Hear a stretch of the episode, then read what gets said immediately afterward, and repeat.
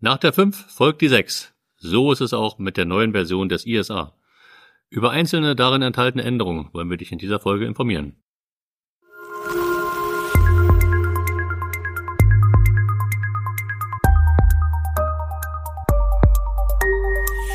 ISMS Explain Informationssicherheit einfach erklärt.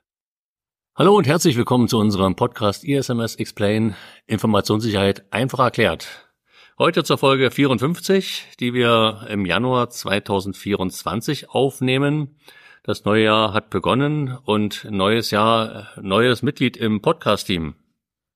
Hallo Nick. Hi. Mir fällt auf, im Podcast bist du noch gar nicht zu hören gewesen. Nick, ähm, stell dich doch mal kurz unseren Hörern vor. Richtig, das ist mein erstes Gastspiel hier. Äh, ich hoffe, es bleibt nicht beim Gastspiel, sondern dass ich noch ein paar Mal öfter mitwirken darf. Äh, mein Name ist Nick, ich bin jetzt hier seit September letzten Jahres bei der Abbott und ähm, ja, bin im Bereich Informationssicherheit jetzt schon seit ja fast fünf Jahren unterwegs. Äh, der Fokus ist natürlich klar bei der Managementberatung und eher im organisatorischen Teil der Informationssicherheit. Audit-Tätigkeiten nach den gängigen Standards sind auch gerne mit dabei. Und äh, ja, ich freue mich hier, die schlagkräftige Truppe der Arbeit verstärken zu können und auch hier ein bisschen mitmischen zu können. Ja, dann herzlich willkommen im Team. Ich bin ja auch noch nicht so lange dabei und wir haben aber bereits im letzten Jahr schon einige Projekte miteinander gestaltet. Manche davon waren auch im Bereich der TISAX-Anforderungen und wir haben uns deswegen heute mal das Thema zu den Änderungen an der TISAX Norm oder an den Anforderungskatalog TISAX in der neuen Version V6 im Bezug auf die noch aktuelle Version 5.01 herausgenommen. Dabei hat uns unser Kollege Lars mal wieder sehr viel Hilfe geleistet und hat diese Unterschiede rausgearbeitet und uns etwas vorgelegt. Wir haben uns Gedanken dazu gemacht, welche Konsequenzen das vielleicht hat, wenn jemand schon nach dem alten Standard ein System betreibt und welche Punkte hier neu sind, welche angepasst werden sollten. Was ist bei V6 jetzt eigentlich anders? Ja, wir könnten tatsächlich mit einer ersten großen Auslassung einstarten. Und zwar wurde die Kompatibilität äh, zur alten Version, zum ISA 4 Classic äh, rausgenommen. Der eine oder andere mag sich vielleicht noch dunkel erinnern. Ähm, das war auch eine ganz andere ähm, Nummerierung der verschiedenen Kapitel und diese fällt jetzt komplett. Äh, ich weiß gar nicht, wer sich danach eigentlich noch orientiert hat, ähm, aber das fällt jetzt äh, zum ersten Mal komplett raus. Ähm, das ist jetzt allerdings mehr so eine ja, reduktionelle Änderung, die ist jetzt gar nicht so entscheidend. Viel entscheidender ist vielleicht das Thema, dass wir jetzt nochmal aufgesplittete TISAX-Labels haben. Also es gibt jetzt sowohl die äh, Verfügbarkeit, die abgefragt werden kann, genauso wie die Vertraulichkeit.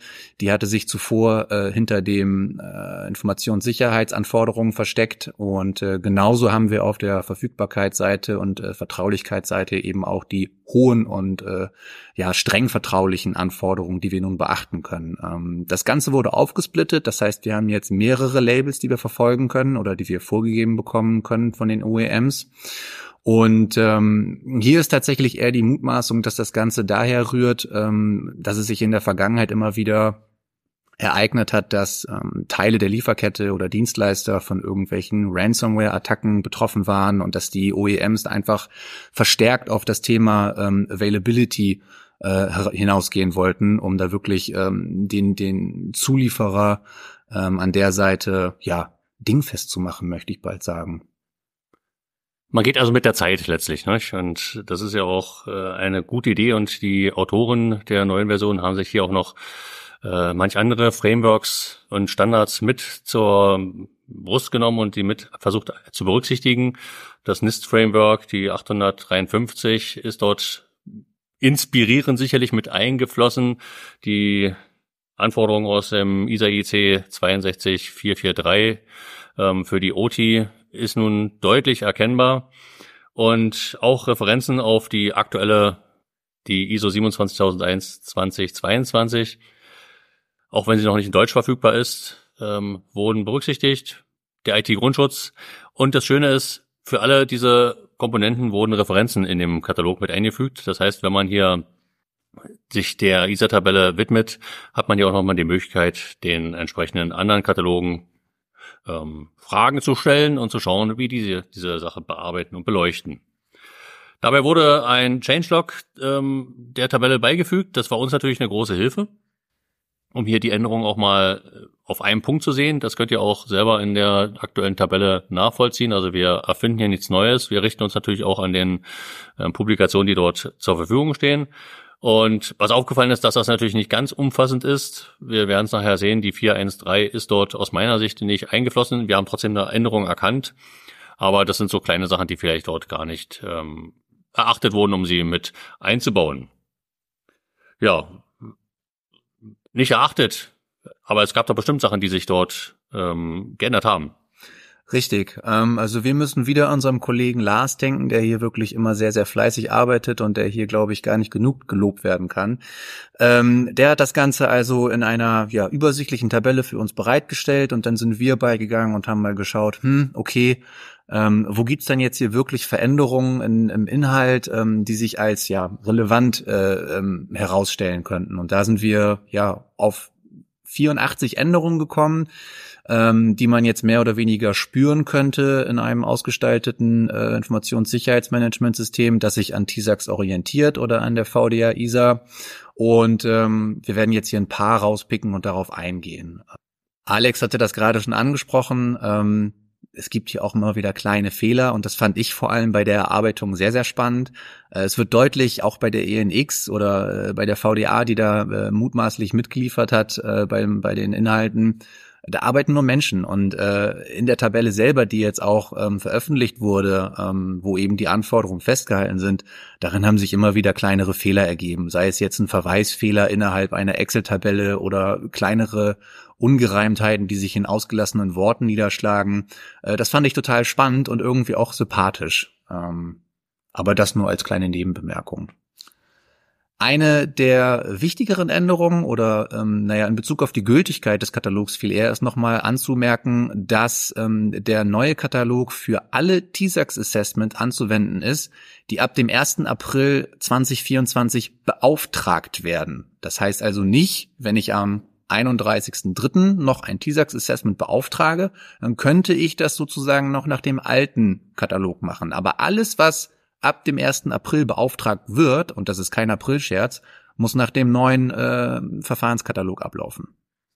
Das ist die Frage, ob man sich da jetzt wirklich so an diesem Datum festmachen muss. Ich glaube, wer eine Entscheidung trifft, sich nach dem Katalog richten zu müssen, der hat auch schon den Plan, ob er nach V6 oder 5, 501 dort entsprechend losgeht. Und es ist auch die Frage, ob man es bis dahin auf die Spitze treiben möchte, so lange zu warten. das stimmt wohl, ja. Ja, als wir durch die Tabelle durchgegangen sind, haben wir manche Controls entdeckt, die sich geändert haben, auch dank der Change-Liste logischerweise. Ähm, es gibt ein neues Control, nämlich in der 134. Die neue Control stellt ab auf ähm, die Nutzung ausschließlich, ausschließlich zugelassener Software. Das heißt, ähm, klar, es sollte sowieso in der Informationssicherheit nicht jeder machen dürfen, was er will, aber hier ist ein Vorgehen gefordert, wo die Erfassung der eingesetzten Software äh, kontrolliert wird. Und das nicht nur für die Big Player im Unternehmen, sondern auch eigentlich umfänglich und auch eigentlich für sämtliche Versionsstände. Ich sag mal, das ist eine Art äh, so Software Bill of Materials, dass man dort natürlich im Fall des Falles einfach die Möglichkeit hat zu prüfen, bin ich von Schwachstellen betroffen. Zum Beispiel muss ich irgendwo handeln und hier gilt es, ein zentrales Werk zu schaffen, um hier eine Übersicht zu schaffen. Aber das sollte in einem Unternehmen, welches DISAX anwendet, aus meiner Sicht ohnehin Usus sein, eine entsprechende Softwareverwaltung am Start zu haben, die diese Anforderungen schon längst bewerkstelligen kann. Im neuen Katalog schauen wir auch nochmal auf die ähm, Punkte äh, beziehungsweise Kapitel, die sich hinter 1.6 fortfolgende verbergen. Da sind die Inhalte drin aufgegangen, die sich früher im alten Katalog unter 3.1.2 verborgen haben.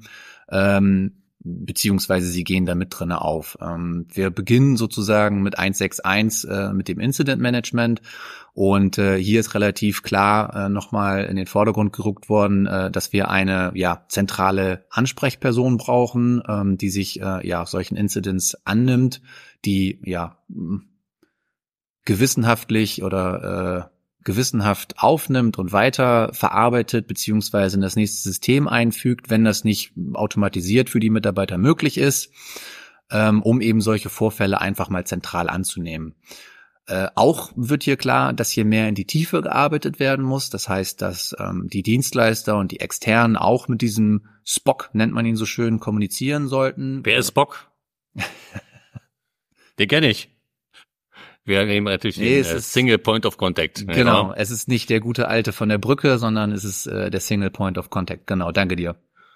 Ähm, aber der muss natürlich mit eingebunden werden, auch in der Kommunikation mit den Dienstleistern und Externen, die ich gerade angeführt hatte, damit man so ein bisschen wegkommt von diesem Inseldenken und sagt, hier, ich habe äh, äh, ein Incident angenommen und habe den weiterverarbeitet und ähm, jetzt ist meine Rolle getan, ich bin, habe meinen Job gemacht, ich bin, ich bin hier fein raus, sondern es geht über diesen Spock dann mehr so zu einer holistischen Betrachtung des Ganzen und eben auch dessen Management, für das der Spock dann auch verantwortlich ist.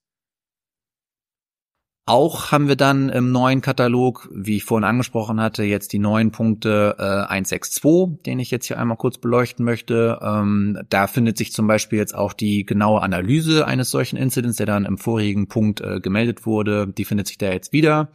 Wichtig auch, dass es äh, im Doing dann wirklich zu keinem Verzug kommt, nachdem so ein Incident gemeldet wurde. Das sind also klare Forderungen, die hier äh, aufgehen in, in der Anforderung durch die VDA ISA. Und ähm, das Ganze muss sozusagen jetzt äh, fließend in einen ja kontinuierlichen Verbesserungsprozess ähm, übergehen, so dass ich äh, ja Lessons learned wirklich genau anwende und weiß, ich habe hier einen Fehler gemacht. Warum habe ich den Fehler gemacht? Kann er sich woanders ergeben? Und wie stelle ich ihn ab, dass er sich nicht wieder ergeben kann? Dahinter verbirgt sich auch noch ein weiterer spannender Punkt, den ich gefunden habe. Das wird jetzt hier im englischen Katalog äh, Absence Management genannt. Also ich kann mir da nur drin vorstellen, ähm, dass es genau darum geht, dass ich nicht meinen einen IT-Leiter habe ähm, und dass denn, wenn der mal im Urlaub ist, dass dann alles äh, ja in die Binsen geht, sondern dass es äh, vernünftig an einem Vertretungsmanagement gearbeitet wird, dass es ja ein Rollenkonzept gibt, wo jeder ähm, sozusagen den anderen zumindest ein Stück weit vertreten kann und diese, äh, diese Sollbruchstellen ein bisschen minimiert werden. Unter dem Kapitel 163 haben wir dann nochmal den Umgang mit den Krisen. Auch dieser Punkt ist dann neu. Ähm, inhaltlich nicht so sehr als numerisch. Ähm, inhaltlich haben sich hier tatsächlich die äh, Punkte, die ehemals 312 waren aus dem alten Katalog, ähm, wiedergefunden. Ähm, das Ganze ist halt relativ klar zusammenzufassen. Ja, es sind Pläne vorzuhalten, was denn vielleicht passieren könnte. Es sind die Ressourcen vorzuhalten, um eben diesen äh, widrigen Situationen entgegenzuwirken. Selbst wenn das jetzt nicht immer super gut umzusetzen ist, diese Ressourcen klar vorzuhalten und das zu planen. Aber es muss zumindest in diesem Managementsystem aufgehen. Und ähm, genauso wichtig und äh, genauso ist es auch kommuniziert in der Anforderung, dass diese Prozesse den Mitwirkenden einfach klar und bekannt sein müssen. Ich glaube, das Passwort dazu ist so BCM, nicht wahr? Ja, das kommt später auch nochmal, aber ähm, hier wird es auf jeden Fall angerissen. Es ist ja immer eine fließende Grenze, Incident, BCM, da werden ja Brücken geschlagen, genau. Genau. Ja, was hat sich noch getan? Die 413 ist mal wieder eine neue Anforderung, zumindest in den Muss-Anforderungen. Hier wurde ergänzt, dass ich Servicekonten nicht interaktiv anmelden sollen dürfen und das auch technisch zu reglementieren ist. Wir haben da auch kurz uns drüber unterhalten und äh, erstmal ein Verständnis für aufbauen müssen, aber schlussendlich war die meine Meinung zumindestens, dass es sich hierbei um Dienstkonten handelt, die gerne angemeldet werden, um bestehende Prozesse auch am Laufen zu halten im System, dass sich da halt nicht jemand mit einem Servicebenutzer anmelden kann und schalten und walten kann, weil diese ja mittlerweile auch möglicherweise auch administrative höher privilegierte Berechtigungen haben. Ja, Nick hat das ein bisschen anders gesehen. Genau, da haben wir kurz diskutiert. Ähm, Ich bin da gar nicht so sehr auf diesen Servicekonten-Login angesprungen, sondern viel eher auf den interaktiven Login, weil ich den als neu ersehen hatte. Ich meine, das habe ich vorher im Katalog ähm, so nicht erkannt, dass es ja ja ein Verbot für einen interaktiven Login gibt. Das heißt also, äh, dem Nutzer soll nicht klar gemacht werden, ob er das Passwort falsch eingegeben hat, ob es zu kurz war, ob es zu lang war, ob es vielleicht ein Zeichen äh, vermisst hat oder sowas. Und da bin ich total drauf angesprungen, wohingegen du gesagt hattest, halt, stopp, äh, das mit den Konten äh, generell äh, finde ich hier als neuen Punkt viel, viel wichtiger. Und da kann man auch wieder sehen, wie viel äh, Interpretationsraum so ein Katalog erstmal ähm, da gibt. Auf jeden Fall. deswegen. Und ähm, das sind diese Themen, die auch ein bisschen aus der Erfahrung rauskommen. Ich habe gesagt, es sind schon seit Jahrzehnten, hätte ich fast gesagt, genau diese Rückmeldungen eigentlich nicht mehr gewünscht, um genau diese Rückschlüsse auf Fehlerursachen zu vermeiden. Aber ihr müsst das wirklich individuell prüfen, ob das, was geschrieben steht, auch das ist, was gemeint ist. Das spannende Thema übrigens unter der 527 hat sich ein wenig getan. Die Steuerung von Netzwerken. Immer ein sehr komplexes Thema. Hier wurde aber aufgegangen, äh, eingegangen auf das Thema, ähm, wie diese Netzwerke beleuchtet werden sollen, wie äh, die Netzwerksteuerung zu erfolgen hat. Und das ist immer ein sehr abstrakter Begriff. Es ist aber wichtig, dass ihr eure Netzwerke natürlich schon segmentiert habt, hoffe ich zumindestens, dass aber auch an diese verschiedenen Segmente Anforderungen definiert sind und berücksichtigt wurden, nicht nur an Vertraulichkeit, Verfügbarkeit und Integrität, sondern auch an die Performance, die hier durchaus eine Rolle stellen kann und mit berücksichtigt werden kann. Ich sag mal, schwache Warnverbindungen können natürlich auch ein Hindernis sein, was auf einmal zu Informationssicherheitsdefiziten führen kann. Zum Beispiel.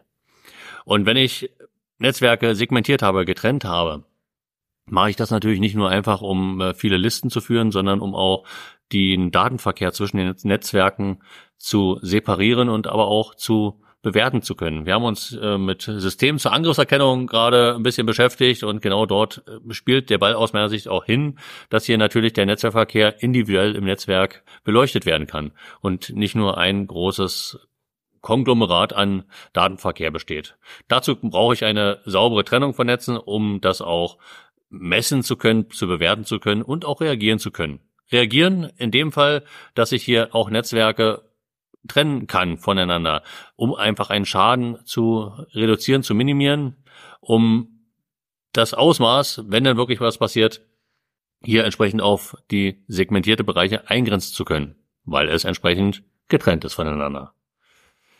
Jetzt muss ich nochmal kurz zurückgreifen. Wir haben gerade über äh, Servicekonten gesprochen. Ähm, unter der 421 im aktuellen Katalog äh, kann man sich nochmal ja, mit den übrigen Konten beschäftigen. Und äh, wenn man reinschaut an der Stelle, wird man auch einen Fehler finden in der englischen Version. Da ist also in der Grammatik irgendwas schiefgelaufen bei der Verfassung des Katalogs.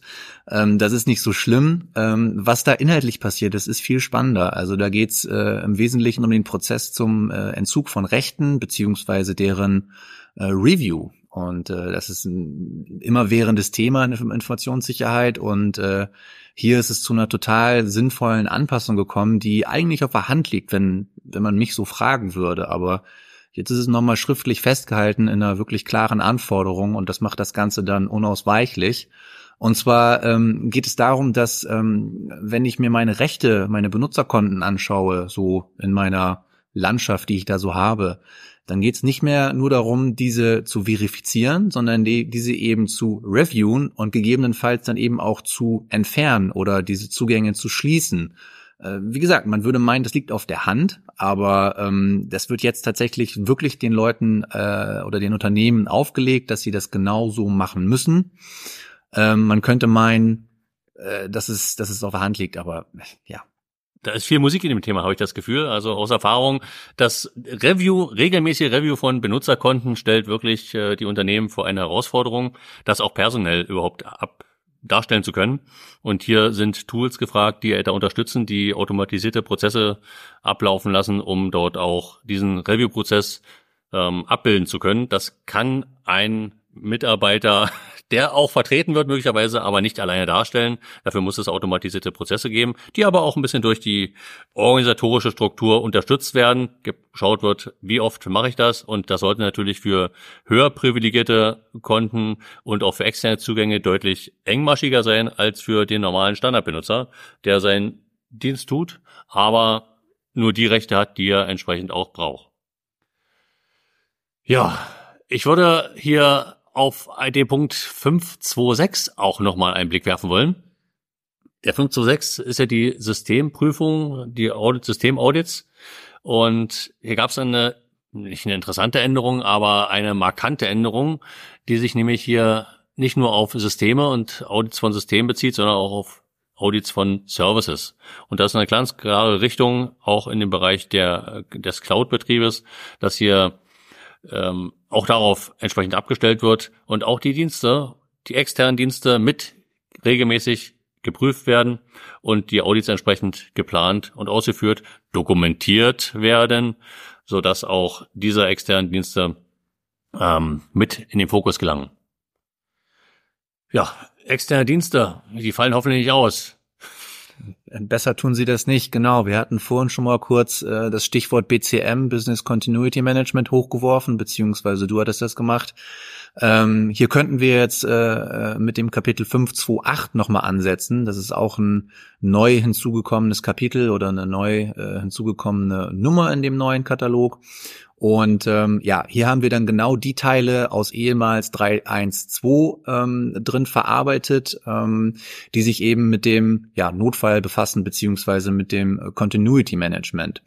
Ähm, das Ganze wird auch auf dieser Stelle oder an dieser Stelle wieder auf den Faktor IT-Services ausgerollt. Ähm, also es kommt wiederum äh, zu einer gesamtheitlicheren Betrachtung und ähm, ja einem, einem besseren Umgang mit einer Krisensituation insgesamt, anstatt wieder nur in diesen einzelnen äh, Inseln zu denken und diese Silos ähm, löschen zu wollen, wenn es denn zu einem Großbrand kommt.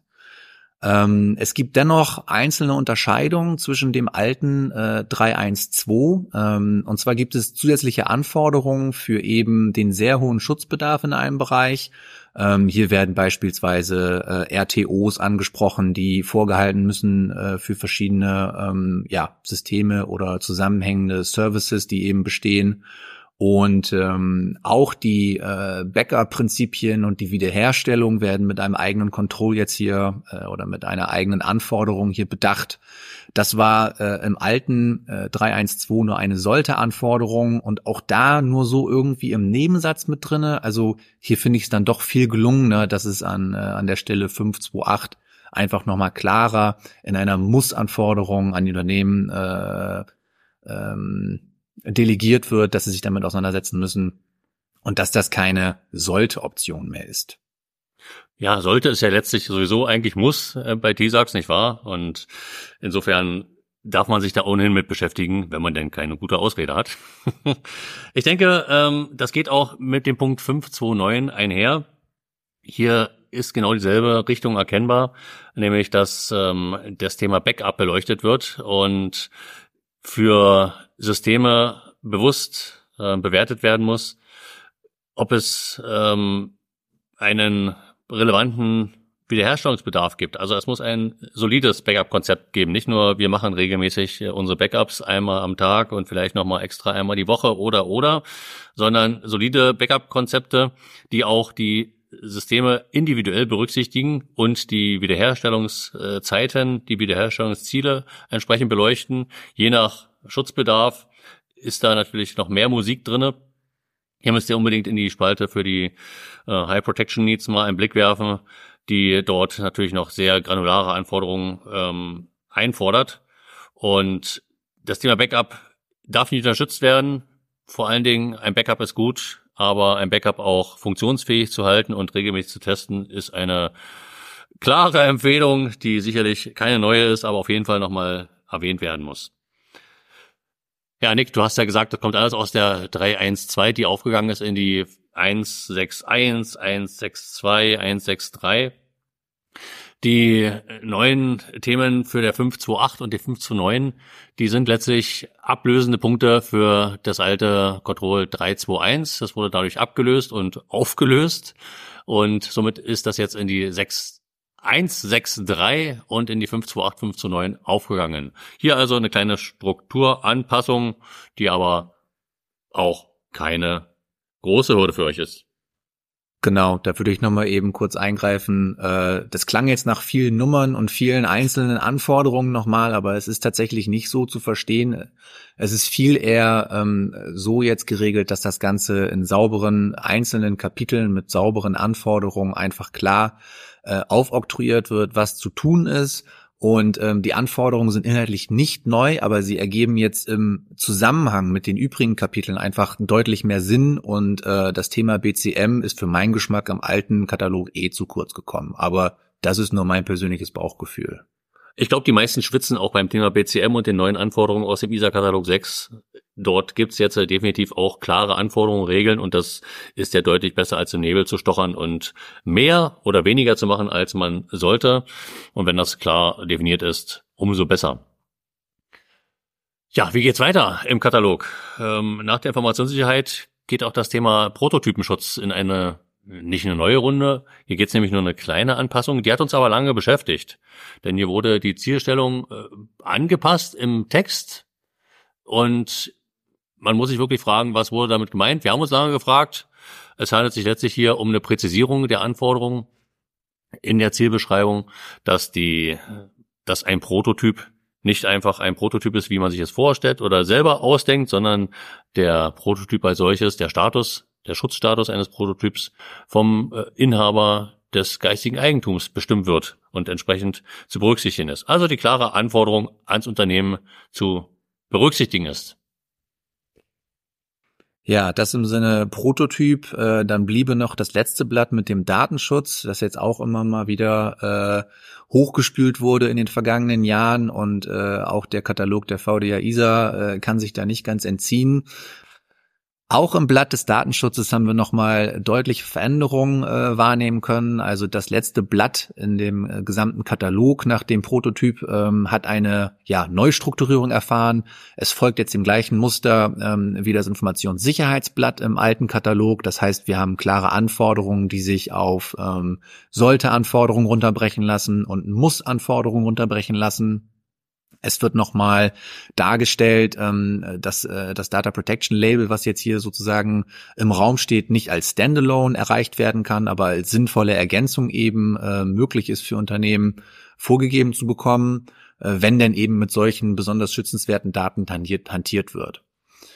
Ähm, wenn wir nochmal genauer reingucken wollten, könnte man jetzt sich bestimmte Punkte rauspicken. Ähm, mir fällt da jetzt so 911 auf. Ähm, da werden die verschiedenen äh, Data Protection Policies, also die Richtlinien, die ich zum Datenschutz äh, erfassen, absegnen und befolgen lassen muss, äh, adressiert. Und da sind nochmal konkrete Vorgaben, äh, was da eben adressiert werden muss. Aber wir haben auch Punkte, ähm, die seit dem Fall des Privacy Shields äh, über uns hängen. Wir haben Impact Assessments mit drinne. Das heißt, wenn ähm, ja Daten äh, in Drittländer gehen, äh, was da zu beachten ist.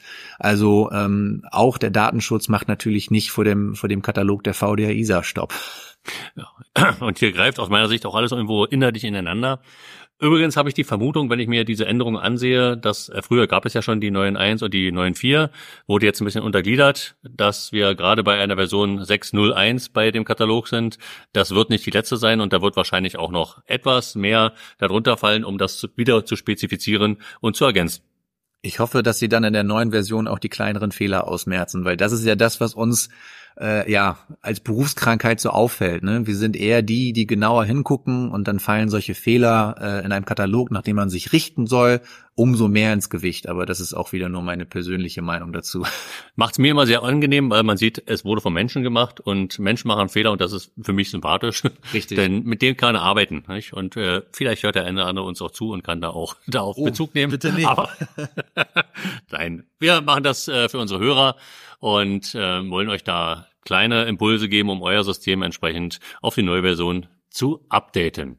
Aber was heißt ähm, neue Version? Die neue Version ist am 1. April diesen Jahres Gesetz für alle, die TISAX Assessments beauftragen werden. Insofern keine Scheu, euch hier in das Thema einzuarbeiten. Wir haben es getan. Wir haben uns einfach die ISA-Tabelle, die neue, ähm, zur Hilfe genommen. Das ist kein Hexenwerk. Die Struktur ist nicht gänzlich neu, sie wurde marginal angepasst, aber die Basisstruktur ist deutlich wiederzuerkennen und wer mit der Version 5 schon erfolgreich sein Label erzielt hat, wird das auch mit der 601 garantiert schaffen mit den kleinen Anpassungen, die hier noch erforderlich sind. Die Änderungen sind dort sehr gut dokumentiert. Ihr könnt sie auf der ENX Homepage herunterladen. Wir stellen sie nicht zur Verfügung, weil ihr könnt sie jederzeit live dort in der aktuellen Version euch ziehen und damit arbeiten. Genau, ich, ich würde auch sagen, also äh, je schneller daran, desto schneller davon, in den Austausch mit den OEMs gehen, äh, fragen, äh, was jetzt vielleicht an, an neuen Labels gefordert ist und, und da wirklich ähm, proaktiv rangehen, ähm, denn je mehr Zeit man für die Überarbeitung hat, ähm, desto qualitativer wird das Ganze vermutlich werden. So ist zumindest immer unsere Hoffnung. Auf jeden Fall. Ne? Je früher man loslegt, desto schneller wird man auch fertig. Ja, Nick, da möchte ich mich bei dir erstmal recht herzlich äh, bedanken, dass wir unsere gemeinsame Arbeit hier auch mal gemeinsam kundgetan haben. Ich äh, denke, wir haben da unseren Hörern einen kleinen Mehrwert mitgegeben. Ja, danke auch dir. Ähm, also ich fand das erstmal jetzt total äh, angenehm, hier so ja sanft reingebracht zu werden. Jetzt hatte ich schon viel Vorarbeit äh, gelobt von Lars. Also ich musste hier nur noch äh, punktuell reingucken und mir die Sachen rauskramen, die ich wirklich äh, schön fand und und äh, als besonders relevant oder oder mir besonders schmackhaft empfunden habe und habe hier ein bisschen referiert. Äh, das war also ein total sanfter Einstieg in das Podcast äh, geschehen hier. Ich denke, Einstieg ist genau das richtige Thema. Wir werden uns noch öfter hören oder die Kollegen auch mit dir gemeinsam noch Themen bearbeiten. Dafür ist das Format geeignet. Ich möchte mich bei den Zuhörern recht herzlich bedanken. Ähm, wir werden, wie gesagt, die nächsten Folgen auch wieder interessant gestalten. Bleibt dran. Wir haben schon einige Themen wieder im Portfolio, möchten da jetzt noch nicht äh, vorweggreifen. Lasst euch mal überraschen von den Sachen, die wir euch dann im nächsten Podcast wieder anbieten werden. Wir freuen uns wie immer über Lob, positive Bewertungen, natürlich auch Kritiken.